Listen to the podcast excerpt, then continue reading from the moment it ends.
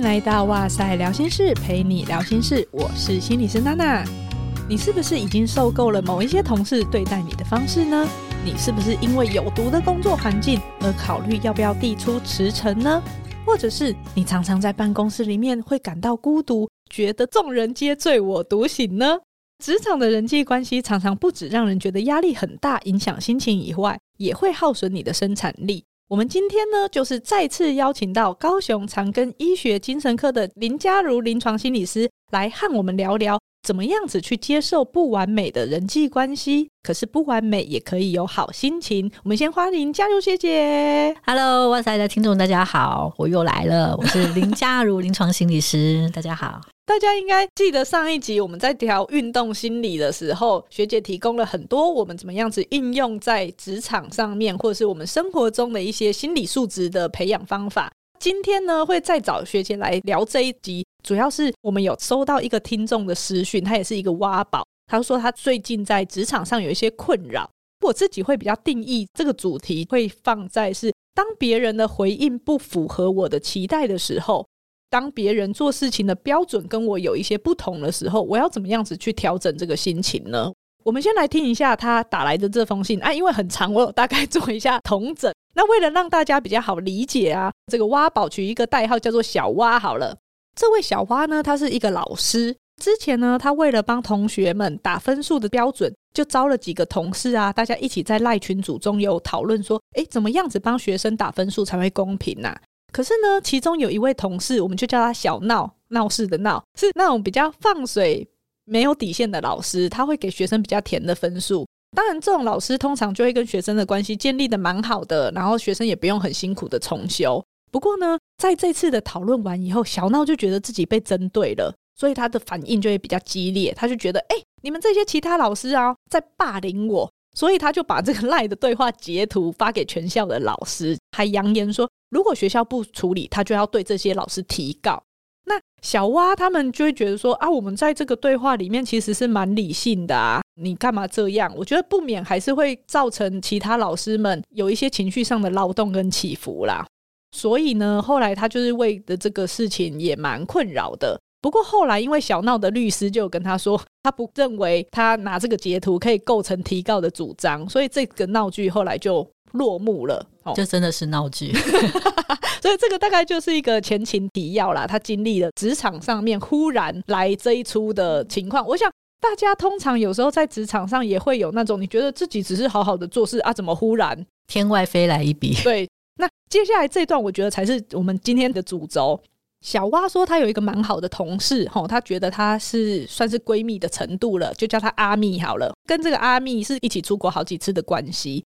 不过在这个事件爆发的过程中啊，阿蜜对小蛙是不闻不问。不过我觉得这是小蛙的理解啦，她的主观感受，感受对，所以。就算他想要跟阿密讲一讲、聊一聊最近发生的这个事情，阿密的回应可能只是说：“哎呀，就是那个小闹的先生对他不好啦，所以他情绪不太稳，别太在意这样子。”小蛙就会觉得他好像都没有完全想要进一步理解我的状况，也没有要同理我这样，所以呢，他就没有得到需要的支持，就蛮受伤的。这个经验也让他去跟别人聊一聊，可是别人的回应可能就会说。哦，阿蜜只是代理老师啊，所以他有他的生存之道啦。然后他也不能回应你太多，或者只是会跟小蛙说啊，因为你看起来很坚强，所以其他人常常会以为你没事吧，等等的。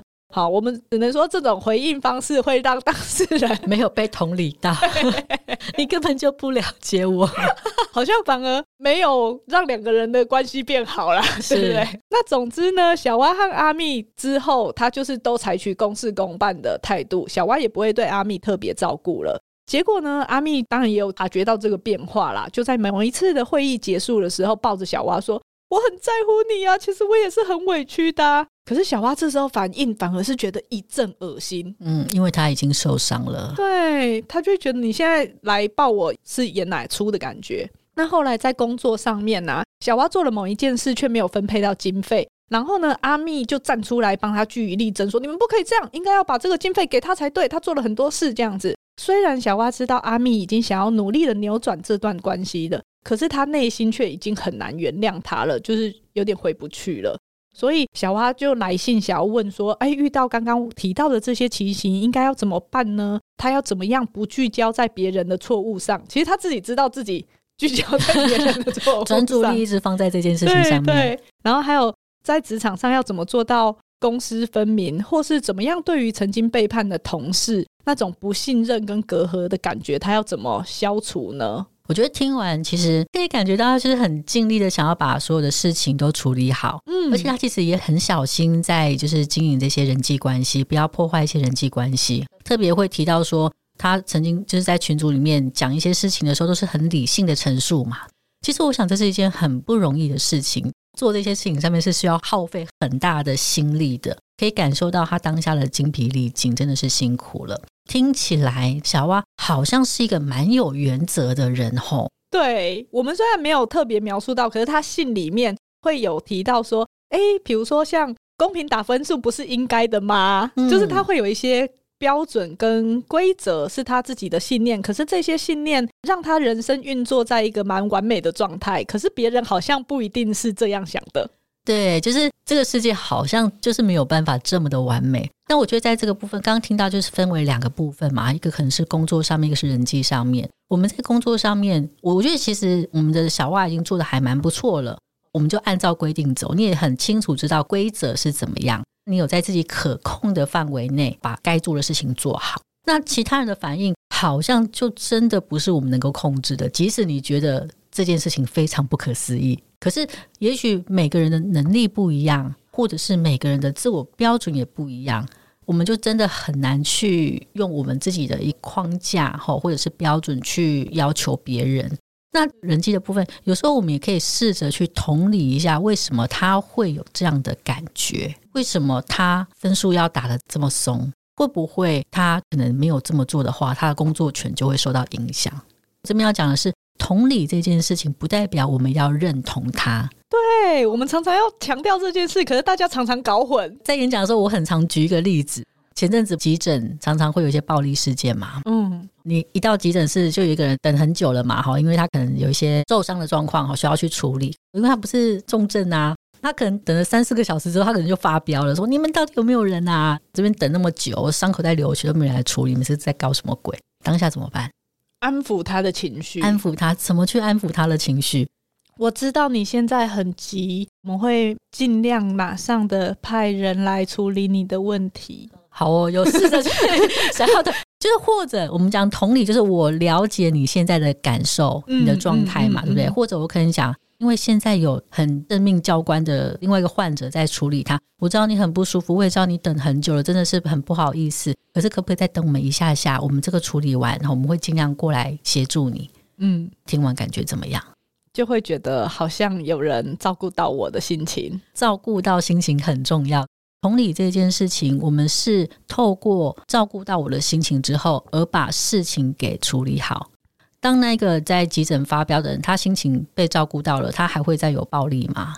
他可能就不会嘛。而我们当初要去处理事情的目的，就是希望他可以不要再乱了。嗯，这是我们讲同理的效果。我今天同理是要去处理情绪，把事情做好。我并不是要去认同你这一个人的行为。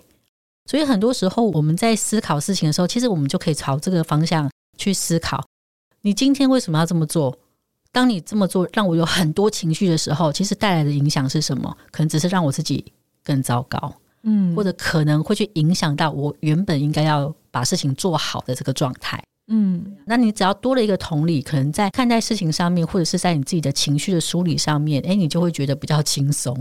因为我觉得大家常常会卡在一个点，就会觉得说，为什么我要同理他？为什么他可以这样对我？然后你就要争那个赢。可是，其实你如果是要争那个赢，觉得我不要同理他，他就不应该这样子的话，其实回过头来输了也是你自己的心情，没错。所以那个同理是建立在，因为透过同理他的过程中，我对于自己心中的那个愤愤不平，或是我对自己的心理，其实也有照顾到，我理解到了，哦，原来你是这样想的啊，跟我不一样，只是因为有这个落差，并不是我在这个过程中我是不对的，或是我是吃亏的，或者。当我们去同理他的时候，也不代表你是接受他。真的，重点还是回过头来去思考，我们今天到底想要的是什么？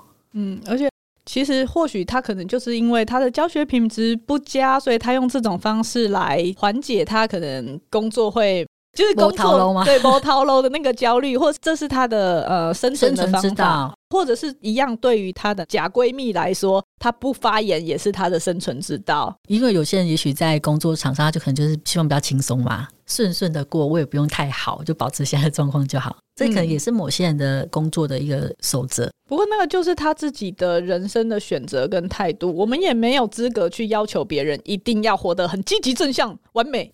不一定，一定要把别人成长的动力、责任放到自己身上。这个是我们针对第一个部分，就是可能当你看到一个人的处事态度，或者是他在应对这个世界上面做事的原则跟你不太一样的时候，你会觉得有点难理解。但是我们怎么样子去做到？我只是知道他为什么会这样做，然后我也尊重他，但是呢，我并不代表是认同他的状态。只要他没有到侵犯你界限的原则之下，当然。他刚刚讲到都要告大家的，可能是有一点点侵犯到了，那我们就画好界限，你就会发现他其实也不能干嘛，哦，就不用太花心在他身上。这件事就是生命中的一个过客跟闹剧，这样。对，你要说人生中不会遇到，也其实也不一定啊。这就是忽然天外飞来一笔，有时候就会遇到这样子，不用让它成为是一个你生活中的一个污点或者是什么样子太大的阻碍。那。接下来假闺蜜的这个议题，我觉得反而是她午夜梦回，可能是会一直隐隐作痛的部分。当然，我们都知道要拥有一个好的人际关系的一个品质，哈，它是很困难的。要找到可以彼此信任又可以自在的分享，跟人相处过程中，其实就像男女朋友交往一样，嗯，他一定会遇到很多的碰撞磨合。等到这样的碰撞磨合之后，关系才会慢慢的稳固起来啊。那当然。不会说每个人都是人际沟通技巧很好，都这么善于倾听，这么善于同理。就有遇到有一个个案就跟我分享说，哎，因为他在减肥，但他减肥是真的因为有健康考量，可是他那阵子就卡关，他就很沮丧，他就会跟他朋友讲啊，他朋友就跟他吐槽说啊，你不用减啦，你这样胖胖的很可爱，在减什么？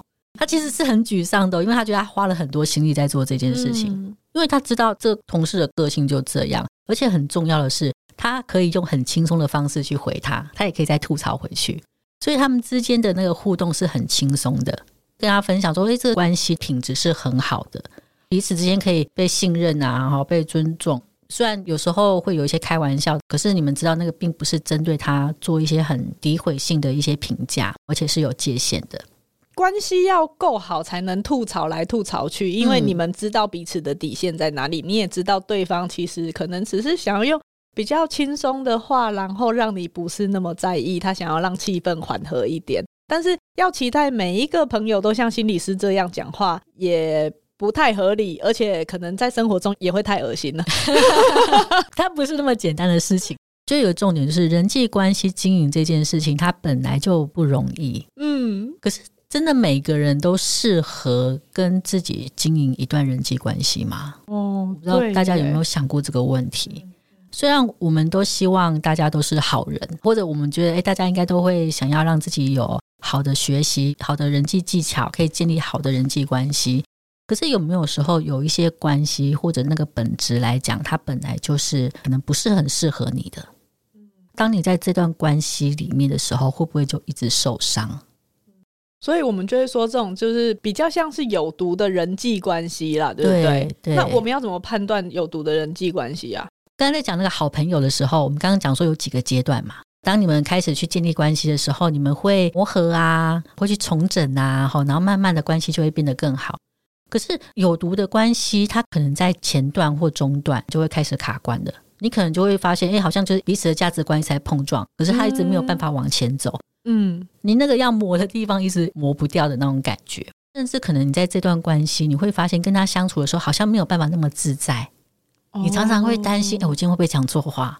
或者你可能在跟他互动过程中，你会发现，哎，好像会变得比较没有自信，甚至有时候我们的那个情绪稳定性可能也没有那么好。嗯，或者你可能会觉得啊，今天要等一下跟他见面了，或者我们等一下要聊一些事情，你会觉得啊，心里面就已经开始很累了，蛮有压力的。有一本书哈，叫《如何与朋友分手》。不是说你们一定要跟朋友分手了 哈，嗯、只是说它里面会去特别介绍一些好的关系的品质，或者我们叫有毒关系的特质。嗯，好，有几点可以跟大家分享，就是你会发现你在跟这些朋友对话的时候，常常不会觉得是平等的。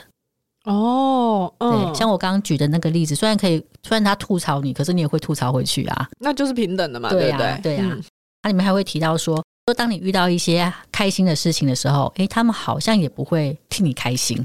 哦，如果真正的朋友，其实你发生好事，他会为你感到很荣耀，或者是觉得很欣慰，打从心里面一直觉得天哪，哦，太棒了，对，好棒哦，棒那种喜悦是会一起一起分享。那当然，除了好事之外，当然你遇到一些不好的事情的时候，哎，你在跟他们去谈的时候，他们会不会好好的倾听、理解你的状况，而不是用批评的角度，嗯，好，或者让你觉得，哎，好像跟我有一段距离，你把我挡在门外的那种感觉，嗯，或者是像这个，可能他们多少会有一点利害关系的时候，有些人可能就会只顾着自己了，对啊，甚至还有一些有毒关系的特质，包括说他们会不会在背后批评你。这个就是真的是不听到还好，一听到你就整个背叛感满满，有种快爆炸的感觉。对可是这的确是在人际关系里面常看到的一个现象。哦，那甚至如果再更糟糕一点的话，他们可能还会用你的一些秘密来攻击你。这种其实就可以直接断交了啦，我觉得 讲话太激烈。我们不是说他这个朋友是这样，可是就是在职场上面哈，或者在一些平常的人际关系面，其实你可以去注意到有没有这些线索。不过我觉得，像我们刚刚讲有毒的这个关系啊，我觉得他很很讨厌的是，通常这种状况都不是发生在新朋友身上。哦，对，就是你已经对他已经建立一定的信任感了，然后你才忽然被狠狠的赏一巴掌的感觉。当然，你去想我们刚刚讲的那些特质啊，其实，在相处的时候，你一定会觉得不舒服嘛。嗯，但你今天认识一个新的朋友，你一开始你就觉得这个人让你感觉很不舒服了，你还会跟他深交吗？其实就不会啦。其实有毒的这个关系，它很多时候反而是友谊已经建立了很长一段时间的一个关系上。只是可能在过去，我们没有好好的去觉察、去审视这段关系带给我们的影响，所以刚好这个爆点出来，或许也是一个让我们可以重新选择的机会。其实我们都有人际的需求，我们都希望可以有好朋友。不过，当然有一些研究会告诉我们说，其实好的人际关系，我们是重质不重量。一个人可能在一生中，也许我们有两三个很好很好交心的朋友也足够。可是我们也许我们也想重量，可是你要小心那个量不要是有毒的，嗯，不要说没有帮自己加分到，然后反而让自己扣分，让自己最后落得一身伤。而且我觉得大家有时候也可以再把这个所谓的社交界限的丰富度再想的多元一点点，就是我跟这个人是朋友，可是朋友还是有紧密的一圈。点头之交，还是更疏散的一圈，对，对它的距离还是不太一样。就像我们在画同心圆一样，中间是自己，第二圈的关系很好的，也许是家人，然后还有第三圈、第四圈，甚至放大到后面的五圈、六圈，最在意的到底是哪一圈？可能你可以想一下。如果小蛙以前跟阿密，你会觉得他可能在比较核心的那一圈，可是经过事情以后，你决定把他。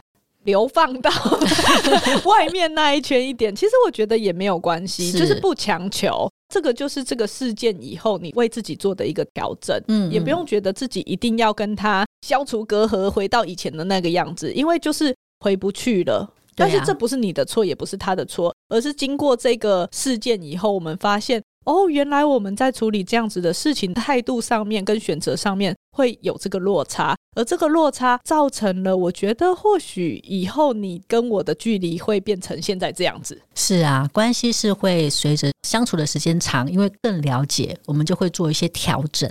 嗯，讲的是调整哦，它不是会变得更好哦，有时候是我们会调得更远。可是不管是远还是近。都没关系啊，因为我们刚刚讲，如果今天不适合的话，我们调远一点，那反而对我们是好的啊。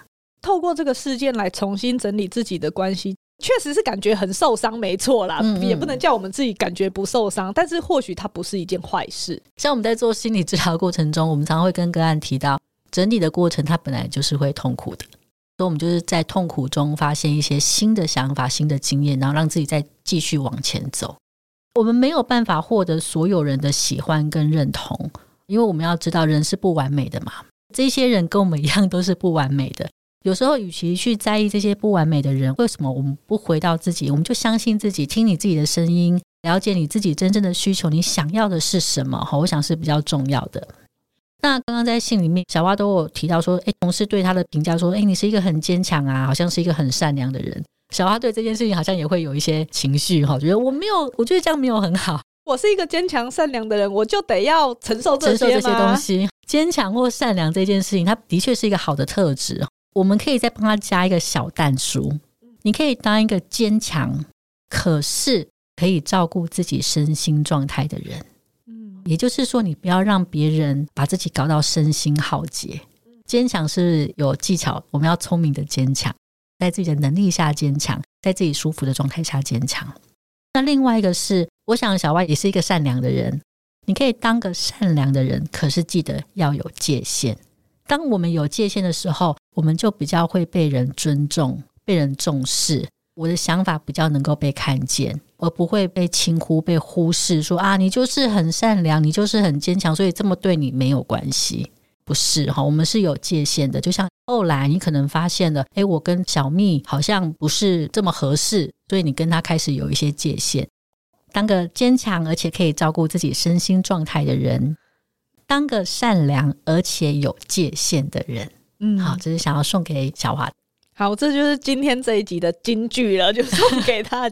我记得也有一本书叫做《你的善良要有点锋芒》。我们善良，但是不要当成烂好人。没错，对，有时候你自己会委屈，或者是你可能就会黑化，因为太委屈了而觉得我要舍弃这个善良。但是善良没有错，而是我们这个善良的使用的界限方式，应该要有一个适当的点。就是回到我们之前提到的很多概念，不管做什么事情，第一个一定要先学会照顾自己。希望我们今天这样子大概的讨论，可以让小蛙有一点点方向，然后也有照顾到你。那如果你在职场中也有类似的这些经验，或者是这些状况的话，希望也有陪伴到大家。之后如果大家有一些不管是生活中的议题啊，或者是一些困扰啊，也欢迎可以私讯给我们。如果我们觉得适合的话，其实我们会。做成一集，但是我们不处理个人的某一些困扰，因为我们不能隔空抓药啦，然后或者是基于伦理的关系，我们也不适合在网络上帮你做咨商。我们还是希望你可以去到专业人士正式的治疗会谈里面。如果是这种比较大方向的，我们就可以找一集来企划，然后聊一聊，希望可以让大家在生活中有一些不同的想法。关系的建立要花时间，可是破坏它是很简单的。希望听众听完今天节目啊，就对于建立所谓有品质的人际关系，去调整远近的这件事情，可以有一个方向。来勇气中试着觉察、辨识，然后取舍，拥有一个健康、自在而且很舒服的友谊，其实还是很棒的一件事情。嗯，我觉得刚刚讲到一个很关键，就是你是舒服自在的。大家可以依据我们刚刚前面提到的有毒的人际关系的特质来看看。你现在在的这个人际关系里面，是不是舒服自在的呢？如果不是的话，可以有怎么样子的调整？也不是叫你马上跟他断交啦，但是距离上面、界限上面，或者是通常让你觉得不爽的点是什么？如果你觉得他是一个可以信任的对象的话，我们也可以提出来一起讨论。或许对方根本不知道你觉得很不舒服。没错。如果想要进一步了解更多的话，可以追踪哇塞心理学，然后还有学姐的心理师心理室外挂跑步这档事，然后就可以看到学姐平常可能会有一些广播的节目啊，或是文章专栏的分享。除了运动以外，也有讨到一些人际、职场和生活感情之类的策略方向。希望今天的心理学内容你喜欢，可以到 Apple Podcast 给我们哇塞五星评价，或是到我们的 IG 还有脸书留下你听完这一集节目的想法。今天的哇塞聊心事就到这边喽，拜拜，拜拜。